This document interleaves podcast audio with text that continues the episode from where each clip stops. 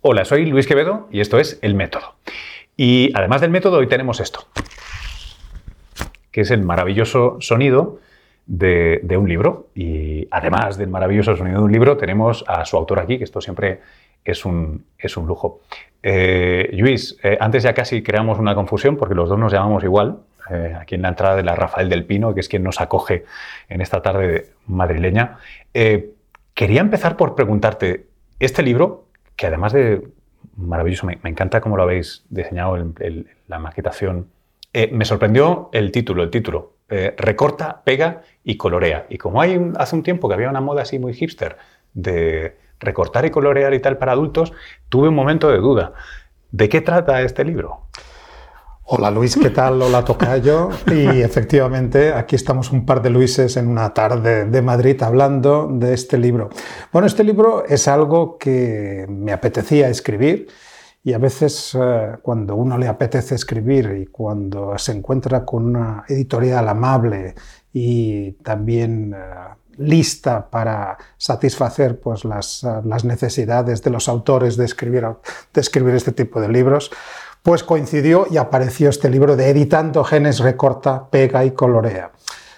De hecho, Manuel Vicente, de la Radio Galega, me decía la semana pasada que fue a preguntar por el libro en una librería y le dijeron, igual está en la sección de infantil, claro. porque el nombre parecía inducir a pensar que esto se trataba de un libro para, para niños. Bueno, se trata de un libro que lo que intento, y parece, parece que lo hemos conseguido, es captar el interés de la persona. ¿no? Porque si lo titulo como vamos a hablar de CRISPR, que es en realidad de lo que hablo, pues eh, probablemente solamente aquellos muy, muy, muy metidos en el tema, pues abrirán el libro y seguirán leyendo. Recorta, pega y colorea son las tres acciones que hacen estas herramientas que lo que consiguen es acabar editando los genes de cualquier organismo. Y esto es exactamente de lo que va el libro. Eh, ya, que, ya que lo estamos describiendo, estamos en continente, todavía no en contenido.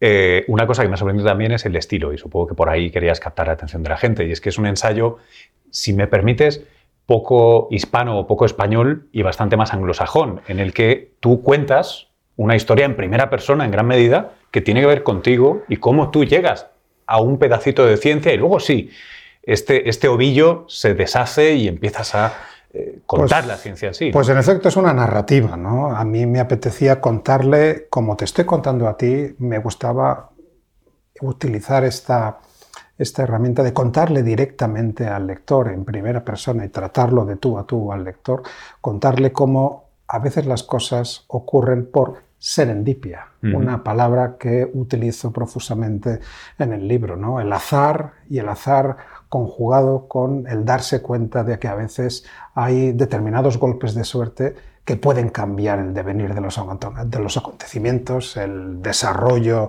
de la ciencia y precisamente las CRISPR es uno de estos, uno de estos casos. Y además me interesaba contar el papel de un científico español, un científico español, Francisco Juan Martínez Mojica, microbiólogo de la Universidad de Alicante, que es realmente quien pone a caminar a todo el mundo, a todo el mundo quiere decir a todos los investigadores del mundo a trabajar en este tipo de tecnologías. No tenemos tantos ejemplos de investigadores o investigadoras españoles que han contribuido de forma tan impactante, tan decisiva, y Francis es uno de ellos.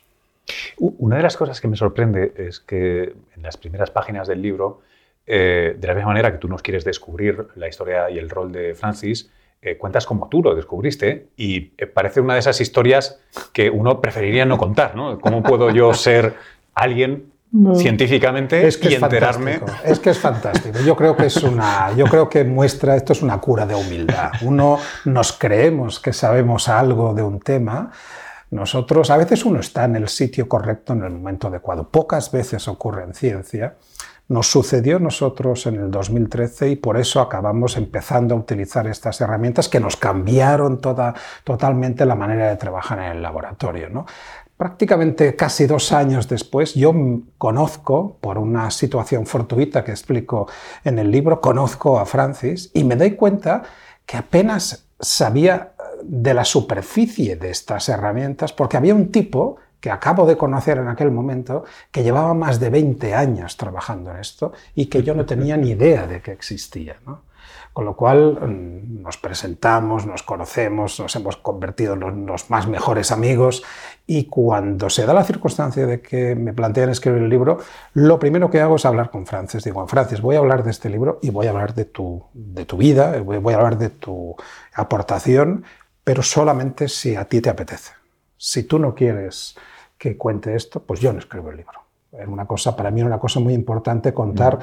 con, su, con, el, estar de acuerdo con esta escritura. Él no solamente estuvo de acuerdo, sino que aceptó gustosamente escribir el prólogo del libro. Y ya veis que pues ahí cuento pues, muchísimas anécdotas. ¿no? Yo creo una de las cosas que también me interesa es eh, acercar el, investigador a la gente. ¿no? Nosotros no somos ni mejores ni peores que los taxistas, los ferreteros, los periodistas, los políticos o los jueces hay de todo. Hay gente que merece la pena conocer, hay gente pues, que trampea, hay gente que engaña, hay gente que falsea, hay gente extraordinariamente generosa, Francis es uno de estos ejemplos, hay gente que ha pasado durante muchísimos años fuera de los focos, pero que sin embargo sus contribuciones han sido absolutamente esenciales para llegar a la situación actual en la cual estamos hablando de curar enfermedades de base genética, controlar la malaria, diagnosticar con una sensibilidad antes no, no conocida, incorporar imágenes en el genoma de bacterias y mil y una aplicaciones que podemos desarrollar a partir de estos elementos CRISPR. Em, quiero hacer un pequeño paréntesis. Me gustaría, para quien tal vez no esté completamente cómodo eh, con la palabra CRISPR o qué significa, sin meternos ahora mismo en un jardín muy profundo, luego tendremos más rato, pero eh, ¿cuál es tu, definición de ascensor de CRISPR? Bueno, CRISPR es un sistema que han desarrollado las bacterias hace miles de millones de años. Hay que recordar que nosotros apenas acabamos de llegar en la historia de la Tierra. Los humanos, los primates humanos llevamos apenas un millón de años, pero las bacterias llevan miles de millones de años. Y entre las múltiples eh, cosas que han desarrollado, pues se han inventado una manera para defenderse de los virus que las acechan. Es un sistema de defensa que además es extraordinariamente eh, útil y muy innovador porque tiene una base genética. Por ejemplo, pues a nosotros, si no queremos que nos eh, afecte el virus del serrampión, nos vacunamos. Pero nuestros hijos no heredan esta resistencia si queremos que tampoco se infecten por el virus del sarampión, les tenemos que volver a vacunar. Las bacterias son un poco más inteligentes en ese sentido. Capturan un fragmento del virus del cual les interesa defenderse y al capturar ese fragmento y lo incorporan en su genoma, lo van pasando a sus hijas, a sus nietas, etc.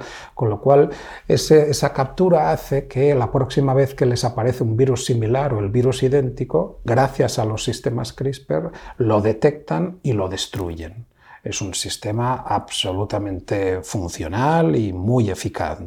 Fuera de contexto, 20 años después de descubrirse, fuera de contexto, otros investigadores tras Francis, esto no fue un trabajo de Francis y él mismo lo reconoce siempre, pero eso es la belleza de la investigación básica, el descubrir que las bacterias utilizan este sistema para defenderse de los virus y años después otros investigadores tras Francis utilizan este mismo sistema para editar los genes. Editar en el sentido de cuando con nosotros estamos escribiendo un texto y tenemos que cambiar una palabra o una letra porque nos hemos equivocado. Inconscientemente, si estamos delante del ordenador, echamos mano del cursor, del ratón, ponemos eh, debajo de la palabra que queremos borrar, borramos, reintroducimos el carácter correcto, estamos modificando, estamos corrigiendo pues, ese texto. ¿no?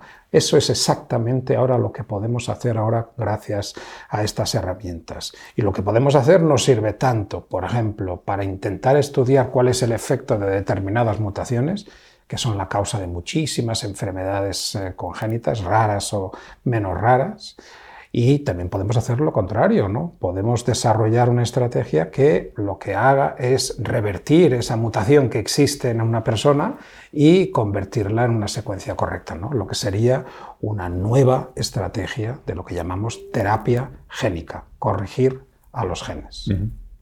Em, gracias por el paréntesis. Eh, dos cosas que me planteo. Una, eh, ¿cómo llega un microbiólogo en Alicante a descubrir esta cosa tan potencialmente inmensa, tan importante, y por qué no es un señor o una señora en Harvard, en MIT, lo, que se supone, los usual suspects, esta es una cosa, y, una de fondo.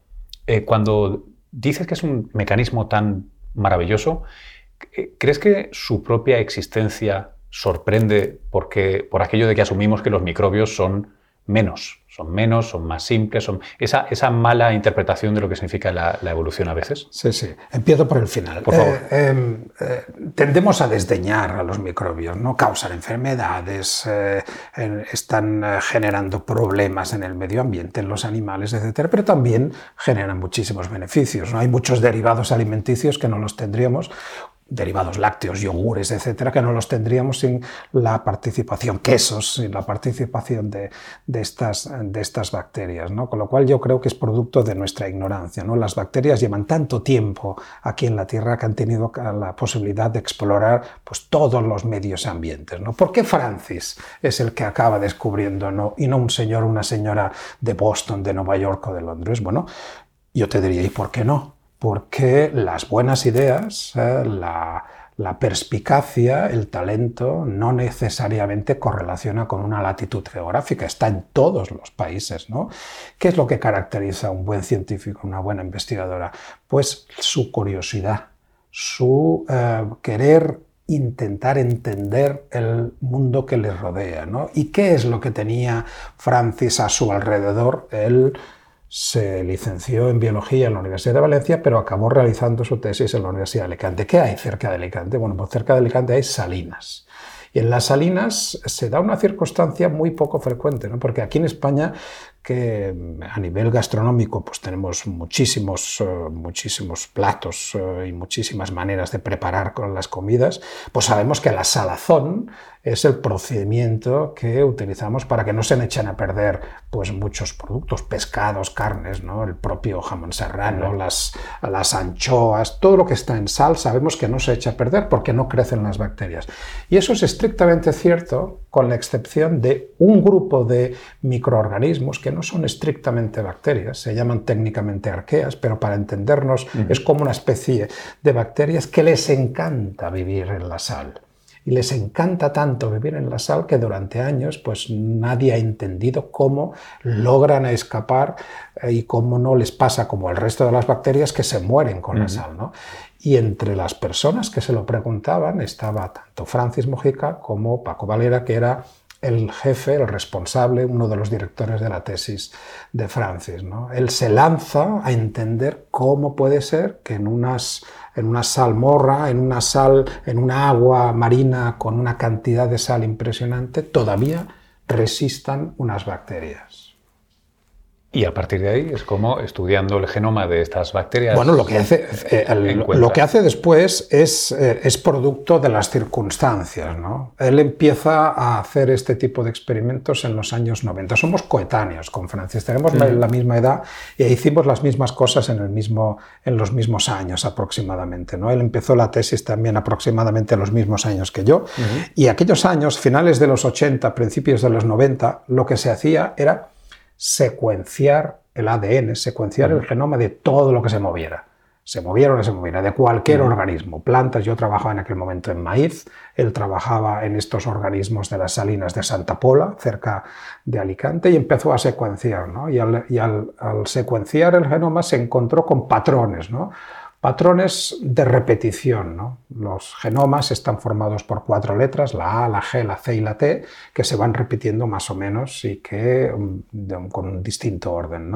Periódicamente, en una zona del genoma de este organismo, encontró unas repeticiones y podría haberlas mm, ignorado, podría haberlas metido en un cajón, podría haberse olvidado de esto, pero se percató, y ahí está la serendipia, que es distinto de la buena suerte, se percató, ese golpe de suerte se percató que eso tenía que ser importante.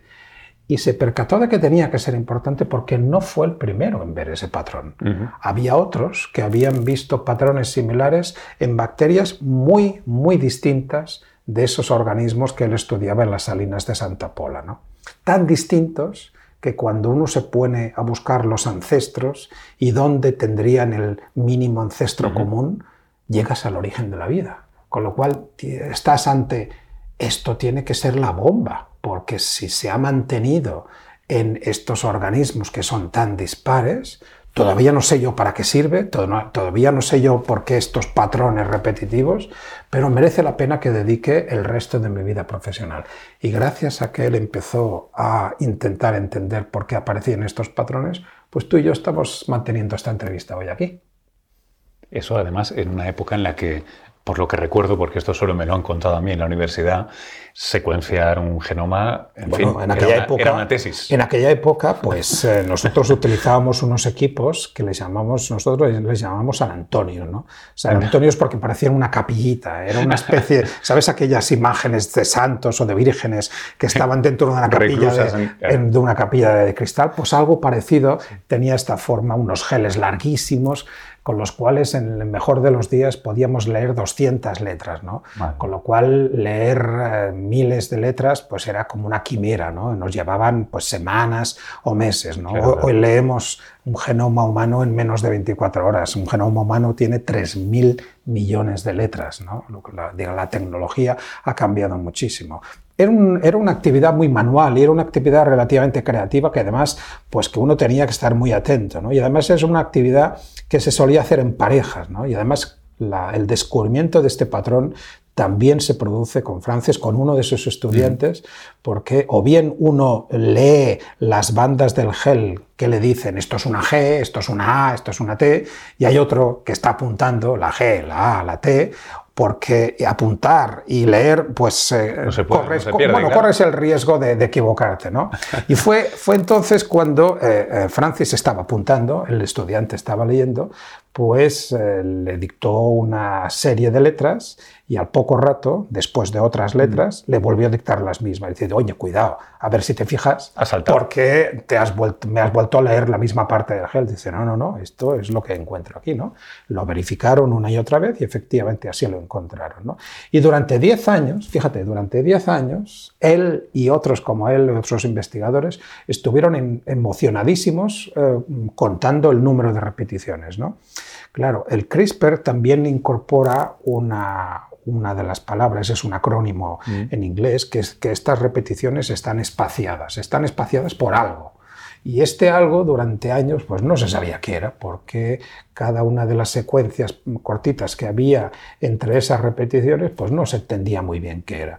Pero parecía, no parecía muy importante porque muchos investigadores empezaron a utilizar el número de repeticiones para decir, por ejemplo, las bacterias que causan tuberculosis. ¿no?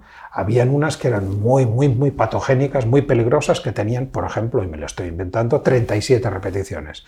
Otras que no eran tan peligrosas, igual tenían solamente 25. Y esto ya les servía para saber, a ver, ¿qué micobacterio tienes? ¿El de 25? Vas bien. ¿El de 37? Vas mal. Mm. Complicado, ¿no?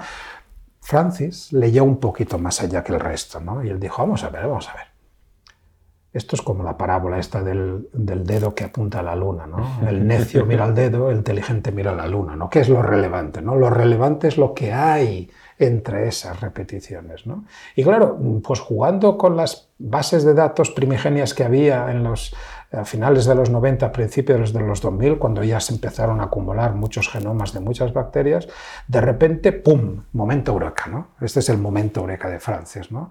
De repente, una de estas secuencias espaciadoras resulta que es casi idéntica que un fragmento de un virus que curiosamente infecta habitualmente a esa bacteria, pero que Fíjate tú, esa bacteria que tiene un fragmento de ese virus ya no puede ser infectada por el propio virus, con lo cual ha encontrado un sistema de defensa en las bacterias. Las mismas bacterias que desdeñamos y que, y que no tenemos en cuenta, resulta que tienen un sistema inmunitario de defensa que es adaptativo, que aprende, que va añadiendo piezas y cuantas más piezas añade, más virus es capaz de, defenderse. Y esto es lo que eh, pone a Francis en la carrera nada menos de candidatos a premio Nobel. O sea, si por alguna de, las, eh, de, los descubrimientos Francis merece ser nominado es precisamente por haber descubierto nada menos que un sistema inmunitario en las bacterias. Le cuesta tres años publicarlo y convencer a sus colegas de que esto era cierto. ¿no?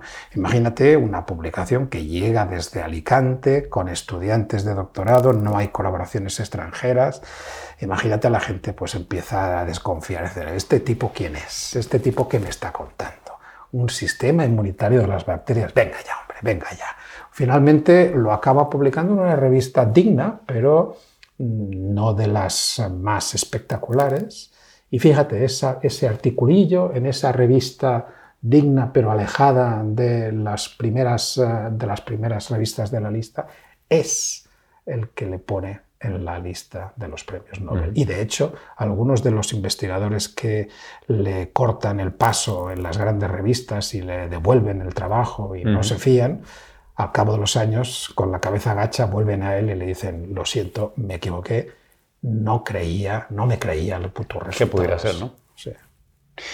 Eh, pasan unos cuantos años y ahora estamos en este momento en el que... Eh, seguramente algo que, haya llegado a mucha gente que pueda escuchar esto.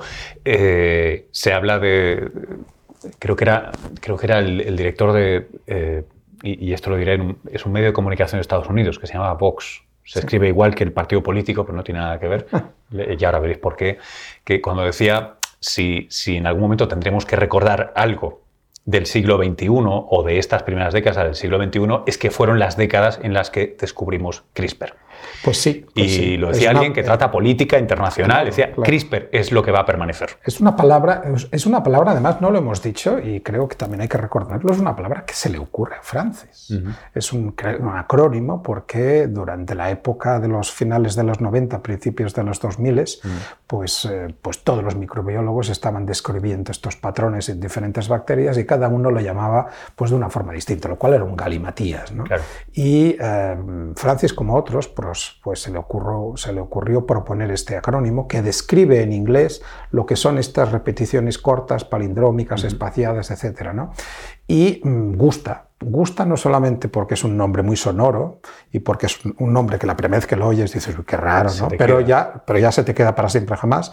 Y se lo cuenta a un microbiólogo holandés que tiene un artículo a punto de publicar y que lo mete y menciona así como de pasada, sí, bueno, es una cosa que hemos acordado aquí con Francis, etc.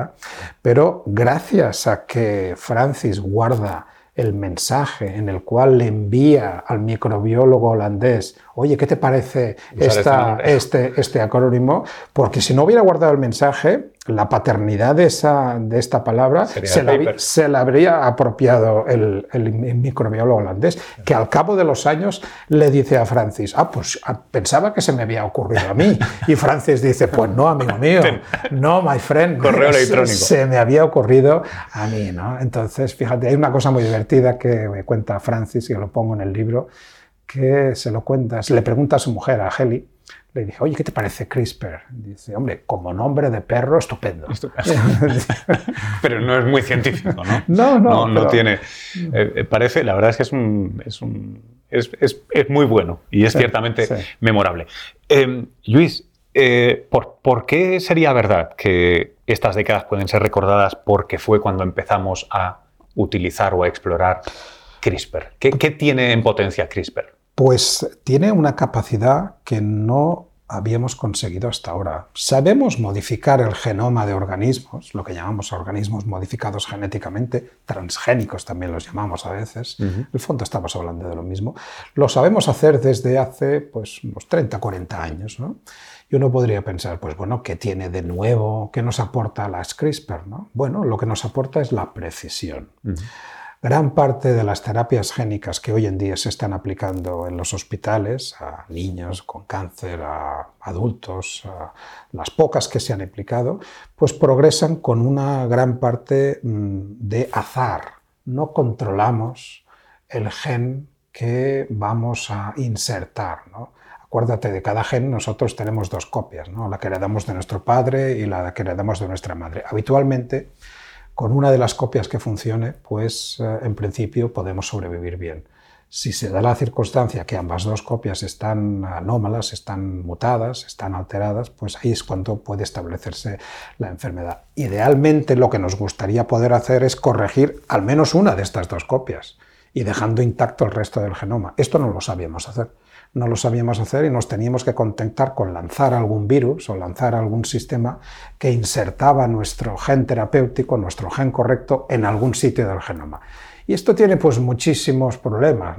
Por, ejemplo, podemos caer en una zona en la cual el genoma pues, esté como cerrado y no funcione, o podemos caer, algo peor, encima de otro gen y lo rompemos, con lo cual estamos añadiendo una función, pero estamos a la vez inactivando otra, ¿no? Con lo cual esto tenía muchísimos problemas. Fíjate, lo que nos permite las CRISPR es a pasar de trabajar al azar a trabajar bajo control.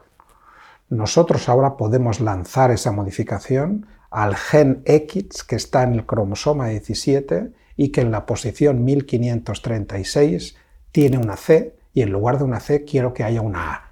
Ese es el grado de precisión que nos da las CRISPR. O sea, pasamos de pedirle direcciones a alguien por la calle a usar el GPS como una resolución. Tenemos un GPS de Galileo, no el GPS americano, sino el, el Galileo europeo que cuando se ponga va a ser de centímetros. ¿no? O sea, tenemos una precisión magnífica. ¿no? Ahora bien, alguien, si, nos está escuchando, pues nos dirá, pero bueno, si, esto es tan estupendo, pues ¿por qué yo no puedo ir al hospital de mi provincia y que me traten de lo mío? ¿no? Porque esto no es una realidad. Bueno, pues porque la precisión de corte, que es lo que nos aportan las herramientas CRISPR, acuérdate el nombre del título del libro, recorta, pega y colorea, el recortar lo hace estupendamente, divinamente, pero el pegar que es lo que tiene que ocurrir a continuación, que es lo que da lugar a la edición del genoma, eso todavía no lo controlamos bien. Eso no depende de las herramientas CRISPR. CRISPR cortan, cortan el ADN y nos cortan exactamente en el gen que queremos modificar. Pero el pegado, el, cómo se, el cómo se repara este, esta rotura y el cómo provocamos la, la, inclusión de la secuencia que nosotros queremos, pues eso depende de unas herramientas que tenemos en todas nuestras células, que globalmente se conocen como herramientas de reparación. Y estas ni tienen la misma, la misma precisión, y además una cosa que no tienen es que no tienen memoria no se acuerdan de lo que han hecho cuando acaban de corregir una de las moléculas de ADN. ¿no? Han corregido una molécula y mm, se encuentran otra molécula de ADN que tienen que corregir, no se acuerdan de lo que han hecho y quizá en esta otra pues añaden más letras o quitan otras letras. Claro, entre todas las posibilidades que acaban haciendo, pues está la que uno quiere. Y esto, pues a nivel de laboratorio es estupendo. ¿no? Yo cuando yo trabajo con animales de laboratorio, trabajo con ratones, y yo cuando diseño uno de estos experimentos, pues eh, lo que intento es mm, un determinado cambio con una precisión como la que te decía. ¿no? Esta C tiene que ser una A. Me nacen 20 ratones, secuencio, obtengo la secuencia de los genes de esos 20 ratones, encuentro en uno de ellos lo que yo quería. Los otros 19 tienen otras modificaciones que yo no quería. Lo que hago yo es descartarlos selecciono este ratón y me quedo con ese ratón y hago los experimentos. Claro, ese 1 eh, de 20, ese 5%, ese 4%, lo que, lo que me permite hacer en el laboratorio no puedo hacerlo con pacientes, no es éticamente aceptable, no es prudente el trasladar esa incertidumbre a los pacientes. No, no puedo yo decirle, mira, pues eh, en el mejor de los casos, un 5% de las veces, pues se va a corregir exactamente como nosotros queríamos. Bueno, es que en el 95% restante no solamente no se va a corregir como nosotros queríamos, sino que incluso puede producir cambios que son incluso más peligrosos que los que queríamos corregir. Eh, Luis, esta situación entiendo que, eh, por un lado, hay gente que desde el punto de vista molecular eh, puede seguir buscando, puede, hay, hay CRISPR-Cas, muchos Cas, muchos apellidos, hay muchos sistemas que se están todavía explorando y algunos serán más o menos lo que queremos, etcétera. Se puede hacer el approach sintético, intentar ver si podemos perfeccionar la herramienta, etcétera, etcétera. Mientras tanto, eh, ¿qué es lo que cabría esperar? No digo lo que desearíamos tú y yo necesariamente, pero ¿qué cabría esperar? Porque tenemos el no, no hagamos nada, tenemos eh, lo, que, lo que quiere la, National Science Foundation en Estados Unidos, que es, oigan, esto es interesante, no para humanos, pero es interesante, tenemos que investigarlo, o tenemos el mm, nefastamente célebre caso de señor Hu, que tira directo y se ha buscado un problema tremendo. Porque el investigador chino He Jiankui que se salta muchas líneas rojas y ahora hablaremos de él brevemente, ¿no? Pero vamos a ver, lo que hay que seguir es seguir investigando y hay que seguir investigando precisamente en aquello que no controlamos. Eh, las CRISPR las controlamos relativamente bien, hay muchísimas variedades, tú lo has dicho. Las herramientas de pegado todavía no, y eso es lo que tenemos que incidir. ¿no? Y mientras estamos investigando, ¿qué es lo que podemos hacer? Bueno, no todas las terapias son igual de arriesgadas. ¿no?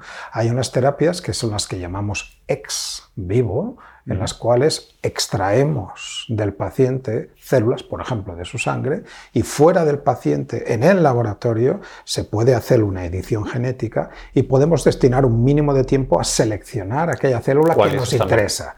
Y entonces, esa que está corregida adecuadamente y que no tiene ninguna otra alteración no deseada, es la que volvemos a reinfundir al paciente. Con lo cual, claro que existen terapias que vamos a empezar a ver y de hecho ya se han lanzado por lo menos dos, una para anemia falciforme, otra para beta-talasemia, son dos enfermedades de la sangre, y también a raíz del último de los premios Nobel de, medicina que conocimos el año pasado, lo que se llama la inmunoterapia. ¿no?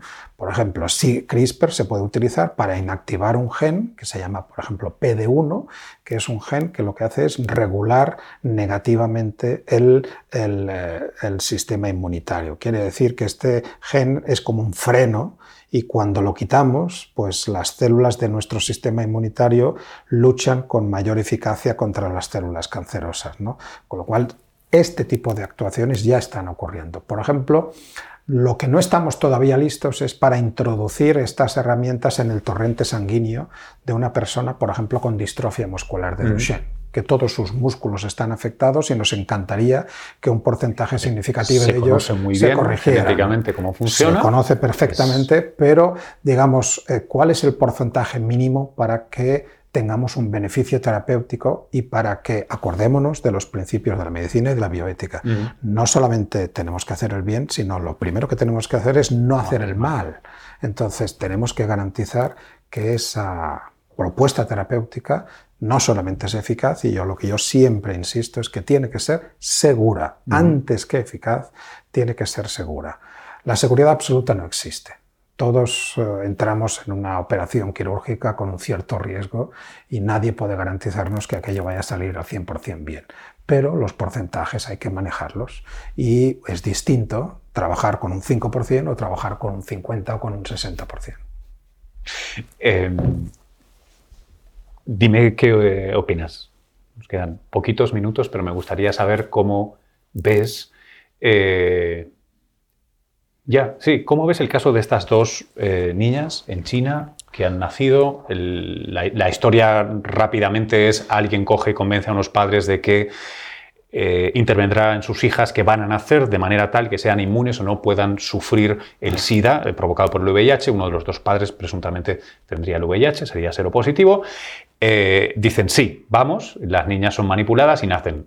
Problema, usando CRISPR y editando un gen. Bueno, esto es lo que hago yo cada semana en el laboratorio. Este experimento que hizo He Jiankui en Shenzhen en noviembre, que lo conocimos en noviembre, es lo que hago yo cada semana en el laboratorio, trabajando con embriones, pero de otra especie, embriones de ratón. ¿no?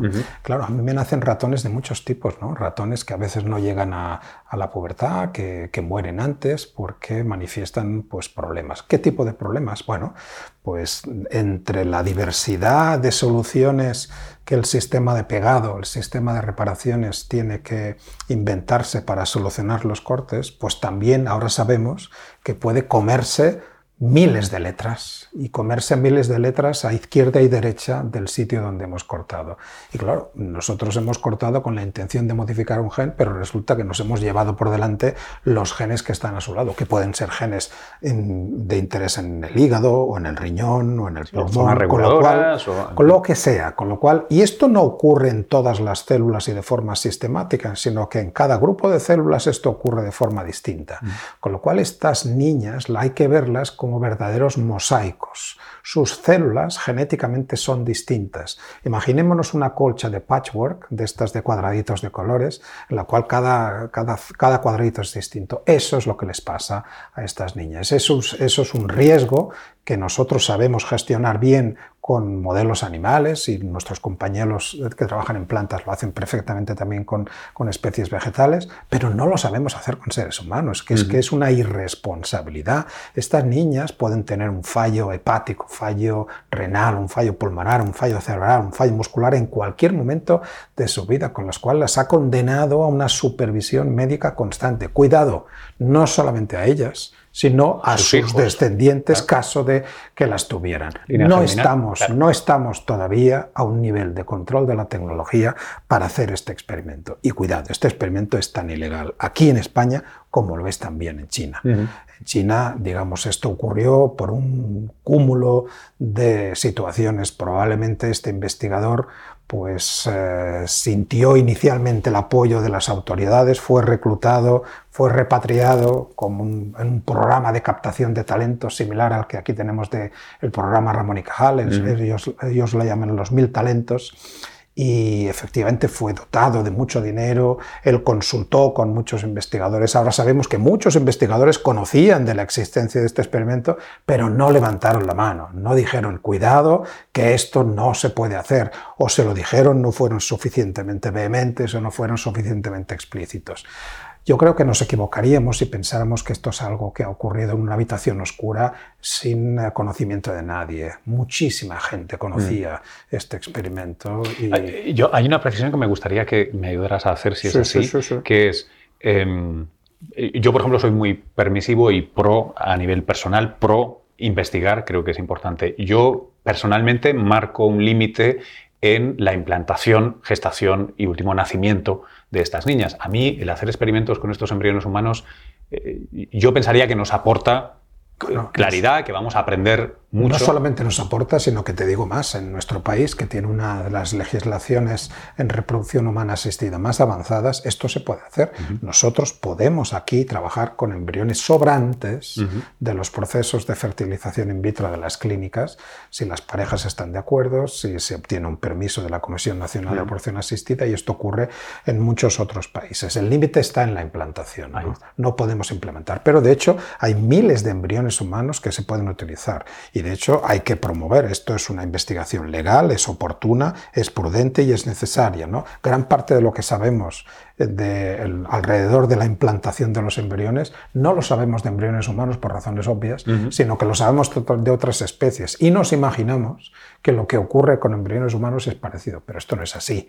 De hecho, una investigadora, una investigadora británica nos ha demostrado, gracias a poder utilizar em, embriones en el laboratorio mm. humanos, que esto no es así. Claro, lo que nos, la línea roja enorme que cruza Hejiankui en Shenzhen, en, China, es y que implanta y que deja gestar estos embriones que finalmente acaban dando lugar, pues en este caso, a estas dos niñas, a estas dos niñas gemelas, que al principio dudábamos de su existencia y finalmente fue confirmada por las autoridades que a su vez confirmaron que se iban a ocupar de, supervisarlas médicamente el resto de su vida, que es lo que tienen que hacer, lo mínimo que puedan hacer. Eh, Luis, por último, em, mirando hacia el, inmediato futuro, voy a llamarlo, ¿qué, es lo que tendría que pasar con, con CRISPR? Eh, ya, ya ha pasado esto, eh, ahora cómo ponemos la casa en orden y progresamos. Ah, antes me has dicho, sí, seguimos investigando en la parte eh, molecular. Em, ¿Qué otras aplicaciones pueden aparecer, además de... cambiar animales, cambiar plantas para tener características más adecuadas, resistencia a plagas, mayor adecuación y mayor adaptación al medio ambiente, luchar contra mosquitos que nos que nos están diseminando enfermedades que no sabemos cómo controlar, como la malaria, que se lleva por delante a medio millón de personas cada año y no, no, no, no parecemos avanzar. Hay infinidad de cosas, pero cuidado que CRISPR es solamente uno de los muchos sistemas que tienen las bacterias para defenderse de los virus. Hace un año, unos microbiólogos israelitas del Instituto Weizmann descubrieron nada menos que 10 sistemas adicionales, y con esto acaba el libro también, 10 mm. sistemas adicionales que pueden ser tan maravillosos como los propios CRISPR. De esos 10 todavía no sabemos apenas nada. Con lo cual, ahora estamos ensimismados con CRISPR y probablemente esta sea una de las muchas herramientas que podremos utilizar y quizá alguna de estas 10 nuevas es mejor más eficaz, más segura que las propias CRISPR. Yo creo que tenemos que abrir el foco, hay que abrir el foco y hemos avanzado en cinco o seis años, hemos avanzado muchísimo a nivel de laboratorio, en la academia, a nivel de lo que es aumento de conocimiento y lo que pasa es que la, gran mayor, la mayor parte de nosotros hemos utilizado las mismas herramientas, ¿no? pero hay millones de bacterias. Y no sabemos si cada una de estas bacterias tiene herramientas que son eh, iguales, mejores, peores, más eficaces, más específicas. Pues eh, yo creo que nos queda ante nosotros, nos queda una tarea inmensa, inmensa de aprovechar pues, todo lo que la evolución nos ha dejado para que nosotros podamos aprovecharlo en, microorganismos, en estas bacterias, en, por todos los lados. No, hace falta irse a las salinas de Santa Pola. En el tiesto que tenemos el geranio en casa, ahí hay una bacteria, millones de bacterias que podemos utilizar para describir un nuevo sistema CRISPR que igual es mucho mejor que el que estamos utilizando nosotros en el laboratorio ahora. Em, todo eso en el laboratorio. Fuera, en la calle, en los medios, los políticos, los sistemas de salud, los ministerios.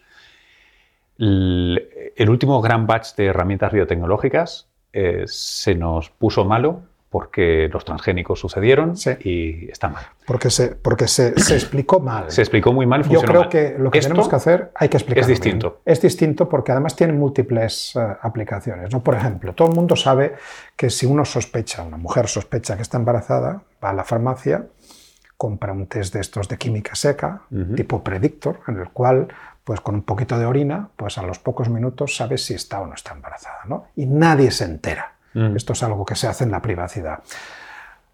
¿Te imaginas lo que sería poder hacer un test del virus de la inmunodeficiencia querida en casa sin que nadie se enterara? Esto no lo tenemos. Ahora tienes que ir a una farmacia, tienes que ir a un hospital, te tienes que, que, tienen que sacar la sangre, con lo cual es algo que tienes que asumir, pues que no todo el mundo igual esté preparado de todo ello, ¿no? Una de las aplicaciones que ya ha sido publicada de CRISPR tiene que ver con la capacidad de utilizarlas como unas herramientas de diagnóstico, con una sensibilidad altísima, mucho mayor que la que conocíamos en cualquier otro sistema. ¿no? Y en el MIT, en Boston, ya están trabajando para convertir ese diseño en lo que sería un prototipo de una barrita de química seca, en la cual veríamos una rayita si tenemos el virus en la sangre o no. Y me adelanto más. Eh, uno de los problemas de las enfermedades raras de las que trabajo en el laboratorio es diagnosticar cuál es el gen que está alterado. El diagnóstico en España tarda en estos momentos alrededor de cinco años. ¿Cinco años? Cinco años de, de, media. Cualquier paciente de enfermedad rara se tarda cinco años porque hay que buscar, hay que hacer diferentes alternativas. A veces lo consigues en meses, a veces lo consigues en diez años. Eso es uno de los problemas que tienen las personas eh, con enfermedades raras. Con este tipo de, de herramientas de diagnóstico CRISPR, podemos tener toda una batería, de mutaciones y básicamente exponiendo saliva o exponiendo sangre de una persona, mm. podríamos directamente diagnosticar, pero en, segundos, en segundos, en minutos. Eh, eh, claro, esto, digamos, esto nos está cambiando muchos paradigmas. ¿no?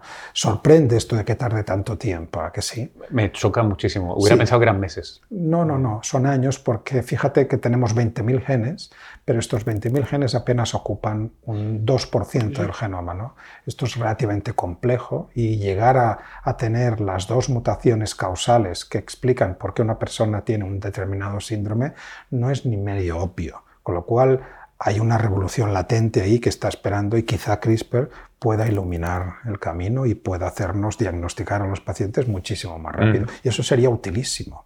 O incluso unas aplicaciones, si tú quieres, un poco más histriónicas, fuera de lo normal. ¿no? George Church, que es uno de los visionarios de nuestra época, al cual se le ocurren eh, cada día 56 ideas, y todas son igualmente estupendas, se le ocurrió codificar información de imagen e información de película, que no es más que una sucesión de imágenes, en el genoma de bacterias. ¿no? Y esto que parece muy raro, en el fondo, pues es utilizar un código. Nosotros estamos codificando imágenes en código binario, ceros y mm. unos, y lo que hace George Church es convertirlo, las imágenes, en G, A, T y C, que es un código más rico. Y resulta que lo mete dentro de las bacterias, se las manda a un amigo, el amigo mm, secuencia el genoma de esa bacteria, aplica el código a la inversa y patapum, le sale la foto que le ha mandado el amigo. ¿Para qué servirá esto? Pues no tengo ni idea para qué servirá, pero tampoco tenía ni idea, Francis, cuando estaba investigando por qué aquellos bichos estaban soportando la salinidad de Santa Pola. ¿no? Y fíjate lo que, a lo que donde nos ha llevado pues, al cabo de tantos años. Luis, editando genes, recorta, pega y colorea. Eh, maravillosa charla y maravillosas herramientas CRISPR. Eh, muchas gracias por, por la conversación. Muchas gracias a ti, Luis. Espero que os guste y espero que te guste este libro y que lo disfrutéis. Gracias.